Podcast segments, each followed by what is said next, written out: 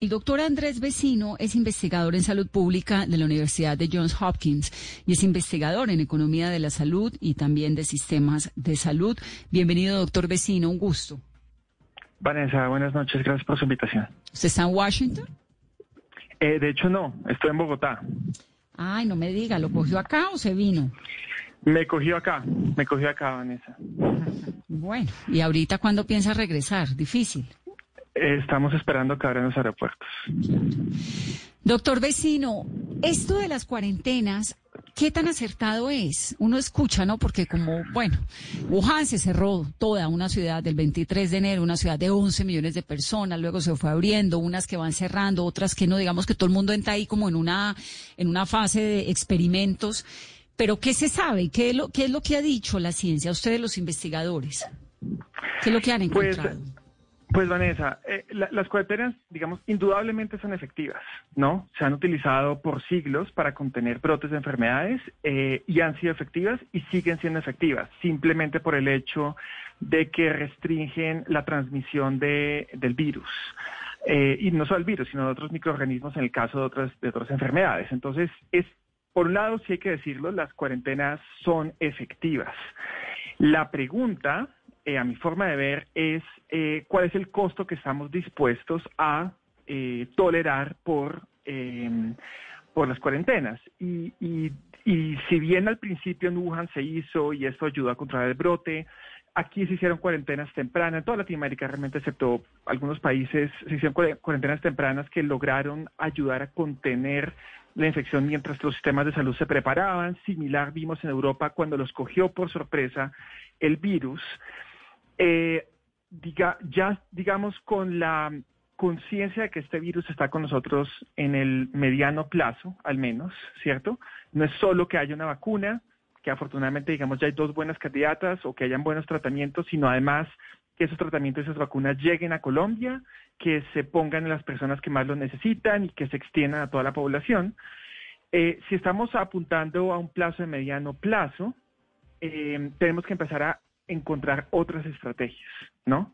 Y digamos que esas otras estrategias, y, tanto la OMS como muchos investigadores están empujando por eh, lo que se llama rastreo de contactos.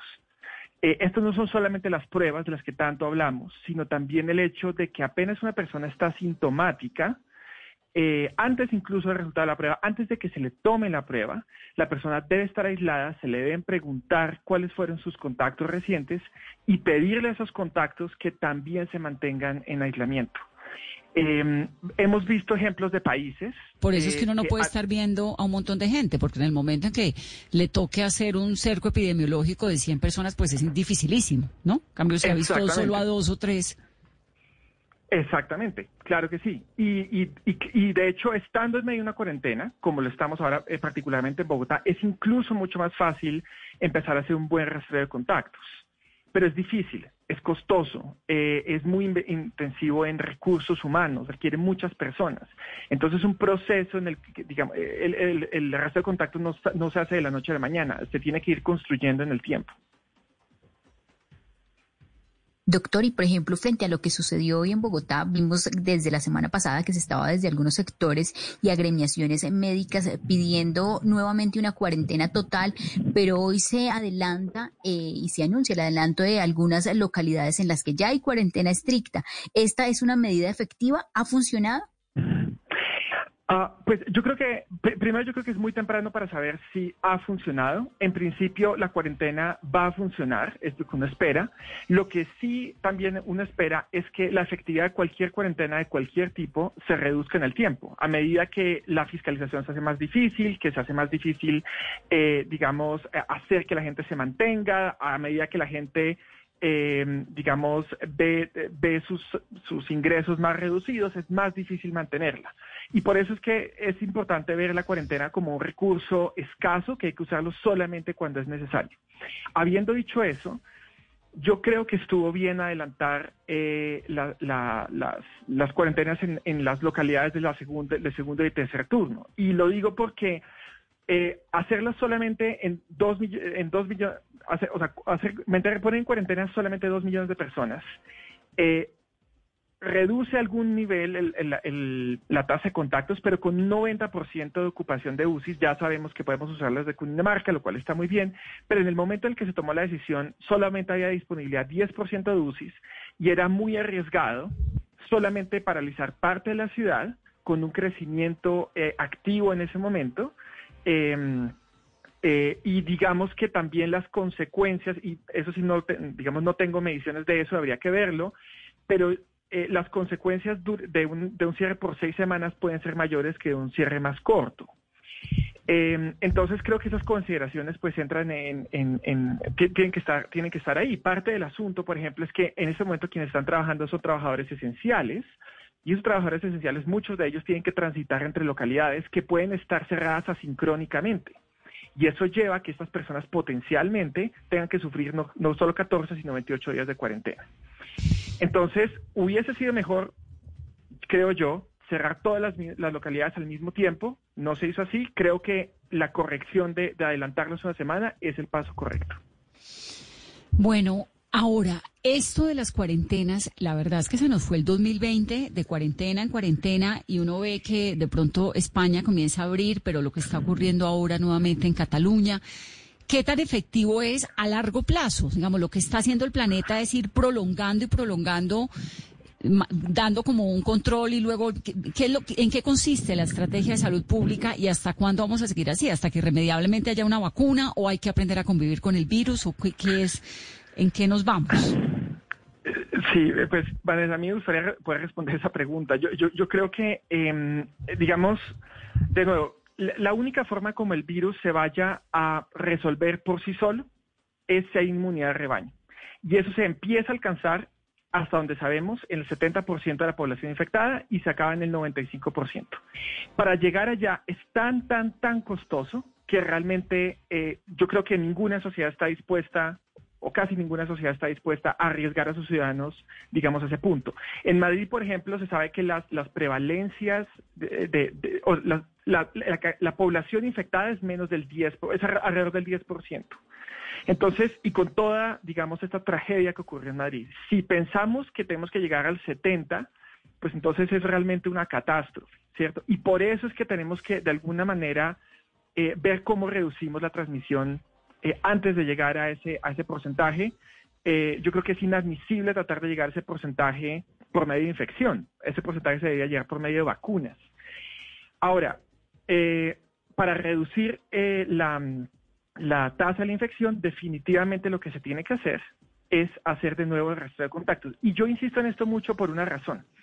Países que han hecho cierres, ¿no? Como Costa Rica, que ya ahorita tienen, digamos, eh, están empezando a tener sus UCIs ocupadas, pero países que no los hicieron como Uruguay o como Corea del Sur, el elemento común a través de todos ellos es el rastreo de contactos, ni siquiera rastreo tecnológico. Bueno, y también las poblaciones, ¿no? Porque es que Uruguay tiene 3 millones de habitantes.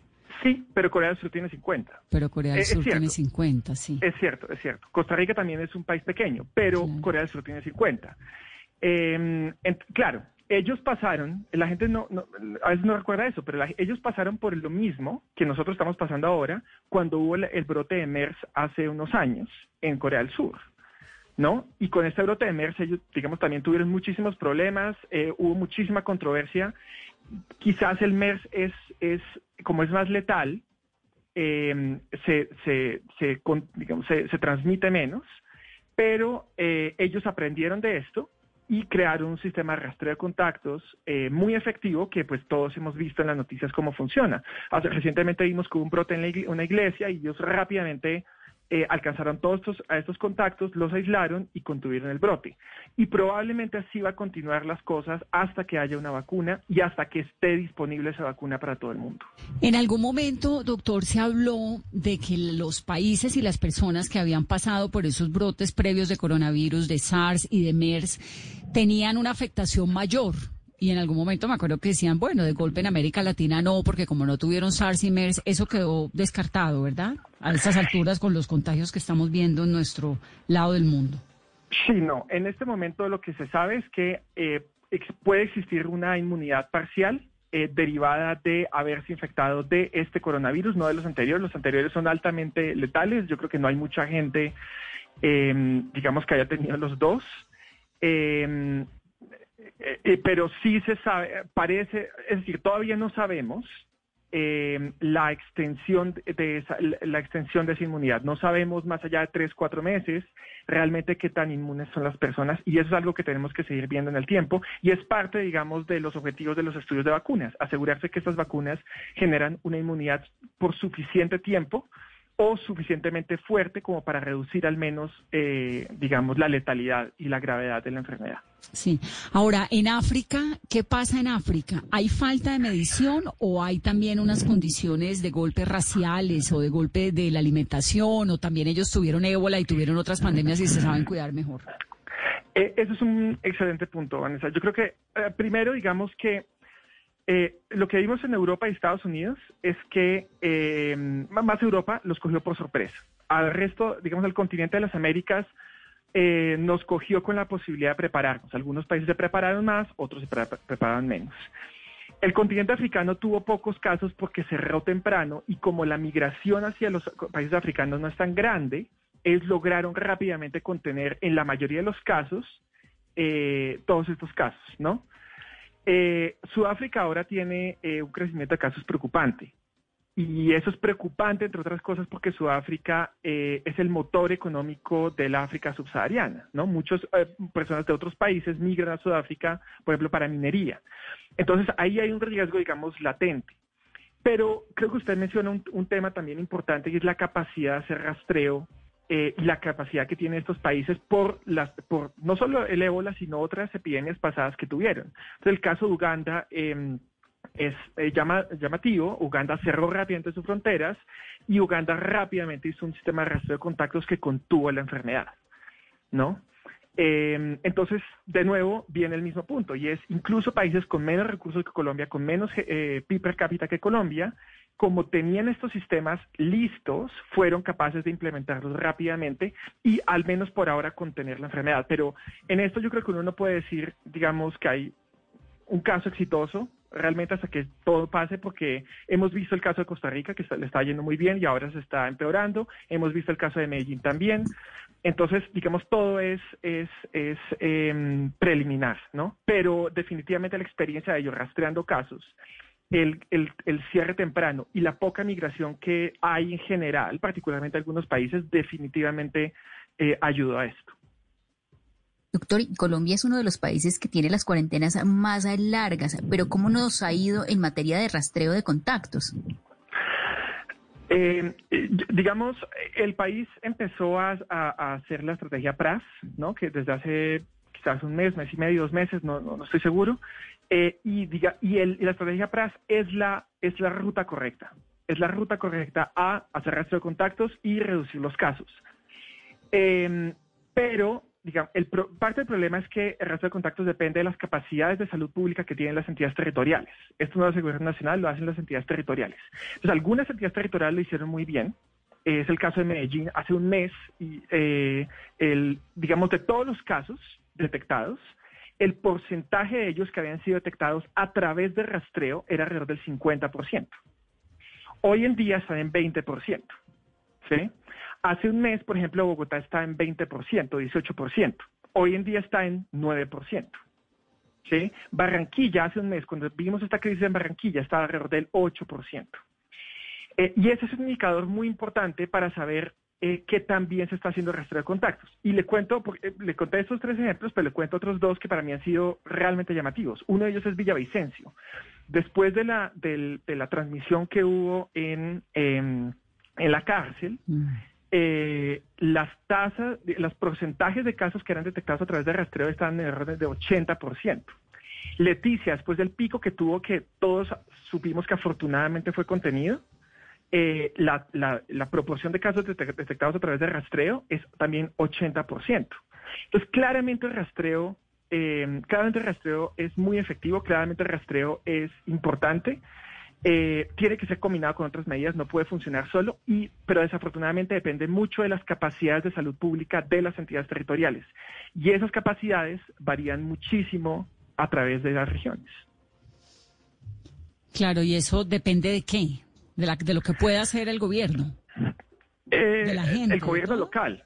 El, gobierno local, el, digamos, por un lado depende de la financiación que han tenido históricamente, por otro lado depende de las capacidades en términos, por ejemplo, de infraestructura que han logrado crear, pero más importante probablemente son las capacidades en términos de recursos humanos que han, que han logrado implementar, ¿no? Entonces, eh, departamentos de salud o em, secretarios de, salud eh, fuertes como la de Bogotá, como la de la, de, eh, la del departamento de Antioquia, tradicionalmente fuertes, em, les queda mucho más fácil lidiar con esto que otras secretarías que son más débiles. Y en este momento creo que así como el coronavirus nos ha mostrado todas las cosas débiles que había en la sociedad, creo que nos ha mostrado, entre otras, eh, las grandes diferencias que hay en las capacidades de salud pública a través de las regiones.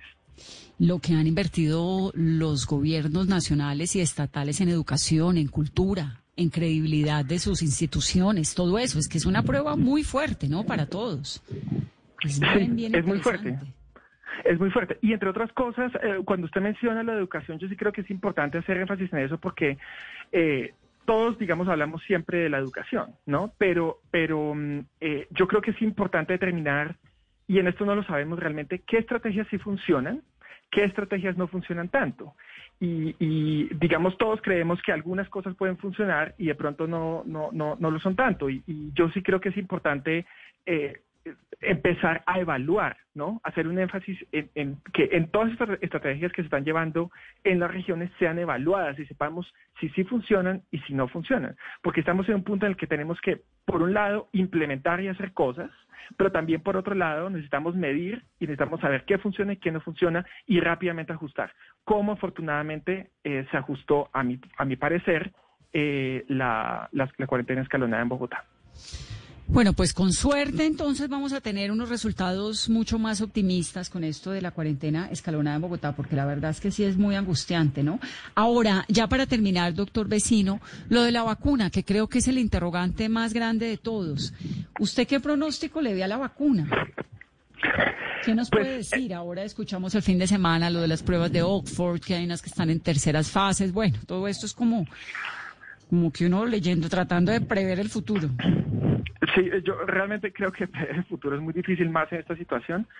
Eh, lo que yo diría es, es, es, es eh, promisorio, ¿no? Hay, dos candidatas, hay dos vacunas candidatas que parecen tener, eh, parecen ser seguras, parecen ser efectivas. hay que ver si son efectivas realmente en la población. Una vez, digamos, administran las poblaciones grandes y si esas poblaciones no se infectan o se infectan menos, ¿no? Que es el caso, por ejemplo, de lo que ocurre tradicionalmente con la vacuna de influenza. Entonces, eso todavía hay que medirlo, realmente uno no puede saber. Ojalá sirva, ojalá. Pero yo creo que tenemos que pasar también de ese capítulo. No es solamente, o sea, no podemos esperar por la vacuna, definitivamente no. Tenemos que empezar a tomar acciones desde ya para que las externalidades negativas, las otras cosas que nos está ocurriendo alrededor de la pandemia también se puedan solucionar, ¿no? Eh, digamos, eh, eh, las expectativas de, de, pérdidas en términos de, reducción de la pobreza son enormes y son preocupantes y eso también afecta en la salud. Eso por un lado. Pero por otro lado también el país tiene que empezar a enfocarse en cómo va a acceder a esas vacunas. ¿No? Porque lo que puede ocurrir, y, o medicamentos, si es que salen medicamentos bajo licencias, que van a ser difíciles de acceder, porque ¿cómo vamos a acceder a ellos una vez los haya? ¿Y cuál va a ser el criterio de distribución? Entre países primero, y una vez lleguen al país, que van a ser limitadas, no van a ser 50 millones, la pregunta es cuál va a ser el criterio de distribución dentro del país. Y creo que esas preguntas tenemos que empezar a hacernoslas desde ya en preparación para lo que pueda ocurrir, ojalá en un año o quizá un poco más. ¿El gobierno colombiano está en eso? El ministro de Salud nos dijo aquí que sí, pero ¿cómo funciona eso de la compra de vacunas? ¿Ese mundo cómo es? Eh, eh, estoy seguro que debe estar en eso porque es, parte normal, digamos, del proceso de planeación. Em, yo creo que hay dos cosas eh, grandes. Una es si vamos a considerar comprar vacunas y a quiénes, y eso pues por supuesto depende de qué vacunas estén disponibles en el mercado. Em, hay esfuerzos de entidades multilaterales eh, de hacer compras grandes de vacunas para, eh, digamos, diferentes países. Ese es otro, digamos, aspecto importante. Hay una, hay una gran asociación que se llama Gavi, que ellos compran vacunas en bloque para reducir los precios y distribuirlos a países de, medianos y sobre todo bajos ingresos, entre los cuales no está Colombia. Eh, pero hay otro aspecto que yo creo que también es importante y tenemos que preguntarnos todos, y yo personalmente no lo tengo claro en este punto, y es cuál es nuestra capacidad de crear vacunas, ¿no? O sea, si si, si a nosotros nos dieran, si a nosotros nos dieran la fórmula de cómo crearla, y esa pregunta de nuevo le digo, yo no la puedo responder porque no la conozco, es hasta qué punto tenemos la capacidad de crear vacunas también adentro del país o quizás regionalmente. Sabemos que, por ejemplo, Argentina y Brasil tienen, eh, y México, eh, tienen capacidad de crear vacunas, ¿no? Entonces, ¿hasta qué punto podemos, eh, digamos, aliarnos con ellos en la producción para que parte de esas vacunas lleguen acá si la fórmula, digamos, si, si la fórmula de cómo se crea la vacuna está disponible? Entonces, creo que también esas preguntas tenemos que hacernos. Es cómo creamos mecanismos regionales de producción de vacunas, que los hay, lo de, lo de la eh, vacuna, ¿cómo funciona? ¿Le venden a uno la fórmula, una fórmula secreta como la Coca-Cola y produzcala? Eh, eh, no es tal cual, pero, para que los para que los oyentes y nosotros entendamos. Pero en medicamentos en general, digamos, eh, las, las empresas que crean los medicamentos en general y, los biológicos en general tienen, digamos, bastante resguardados los datos con los cuales se crean o los datos de efectividad de sus de los medicamentos o, o las moléculas específicas o biológicos con el objetivo, por supuesto, de mantener la licencia. La pregunta acá va a ser, es cuál, creo yo, es cuál es el protocolo de licencia que va a haber para la vacuna, cualquiera que sea la China o la de Oxford o cualquier otra, eh, y, dado ese protocolo de licencia y bajo el supuesto de que tenemos la fórmula, digamos, de cómo hacerla y cuál es y cuáles son las características de seguridad, efectividad, etcétera, cómo la, la, la, o, la o la producimos en el país o la producimos en la región y la distribuimos, la distribuimos en la región? Creo que esas preguntas, eh, estoy seguro que el Ministerio de Salud las, está, las está considerando, em, pero creo que tenemos también que nosotros eh, que preguntarnos es cómo podemos ayudar a ese esfuerzo y cómo, por ejemplo, el sector privado colombiano puede hacer parte de ese esfuerzo. ¿no? Eso, como le digo, Vanessa, son preguntas que yo tengo y no las tengo claras para mí tampoco en este momento. Yo creo que nadie, pero a uno le da la sensación por cómo explica el ministro de Salud, aquí no lo dijo, Colombia está, bueno, me nombró todos los organismos internacionales en los que estaba y pareciera y creería uno, ¿no? Que, que un ministerio serio como el que tiene Colombia, que creo que es un buen ministerio, por lo menos ha aportado con, con eh, el nivel de la exigencia que ha manejado la situación, eh, está trabajando en eso. Pues doctor, me encanta saludarlo, un gusto. Gracias por estar aquí, por su tiempo. Ojalá pueda regresar a Washington pronto. Muchas gracias, Vanessa Carolina, por el tiempo y, y tenga una buena noche. Gracias. 848 es el doctor Andrés Vecino.